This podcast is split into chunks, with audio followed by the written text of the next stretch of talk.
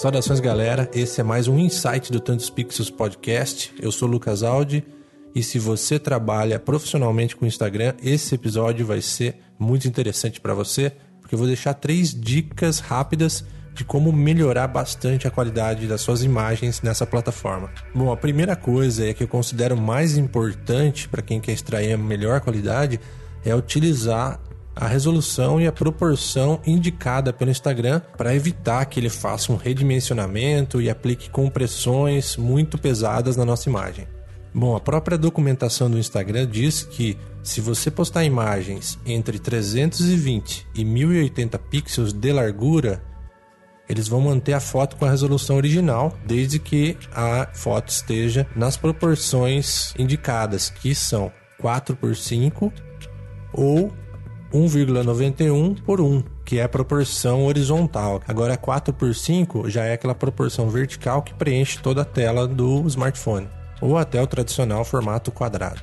O lance da proporção não tem muito segredo, tanto Lightroom quanto Photoshop, na hora do crop, você tem a opção da ferramenta lá de escolher a proporção. Então vai ter a 4 por 5 mais a 1,91 por 1, você vai ter que adicionar de forma customizada. Tem lá uma opção custom. Então o processo é bem simples, cara. Você abre a sua imagem, faz a edição que você quiser, depois cropa ela, corta na proporção que eu falei.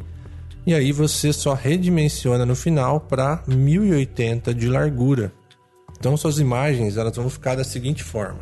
Se ela for horizontal, wide, ela vai ficar 1080 de largura por 566 de altura, que é a proporção 1,91 por 1. Se ela for quadrada, ela vai ficar 1080 por 1080. E se ela for vertical, ela vai ficar 1080 por 1350.